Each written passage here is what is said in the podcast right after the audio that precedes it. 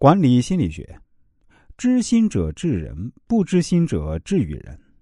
任何事情都要从易到难，循序渐进。企业管理同样如此。对于一个管理者来说，想要跨进管理的门槛呢，就必须要懂得一些基本的环节，并且应用到实际的管理当中。当你能够深刻体会这些基本的套路，并且运用自如的时候呢，你和你的企业都会受益无穷。我们下面来说说南风法则，管理温暖胜于严寒。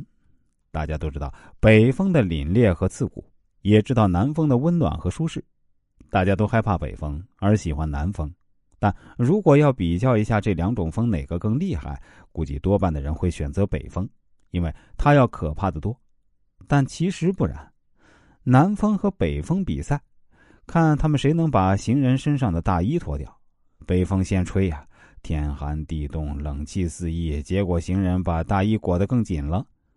接下来，这南风不紧不慢的徐徐吹动，顿时风和日丽，暖意流动，行人热了，就自动解开纽扣，脱掉了大衣。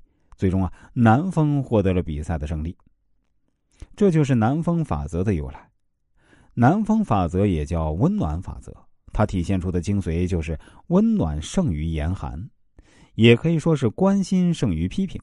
说到底啊，南风法则就是要管理者在管理过程中，不仅要通过教训、批评的方式树立威信，更要以仁爱为主，尊重和关心下属，以下属为本，多点人情味儿使下属真正感觉到领导者给予的温暖，从而去掉包袱，激发工作的积极性。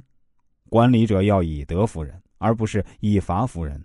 用爱心去树立权威，而不是用斥责来让人恐惧。《孙子兵法》中说：“攻心为上，攻城为下；心战为上，兵战为下。”古往今来，许多事例已经证明这一策略的高明。张悦是个能干的女人，没几年就做了连锁餐厅的店长。原本餐厅人心涣散，但经过她强有力的管理啊，每个店员都变得中规中矩，大家都埋头做事。不多说话，餐厅显得很有秩序。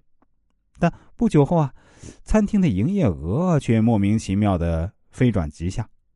张月急得像热锅上的蚂蚁，却是百思不得其解：为什么表面上看起来好端端的餐厅效益却变差了？老总可不管这些，一个电话过来，尽快找出问题，把效益弄上去。公司不允许这样的事发生。张月更是心急如焚。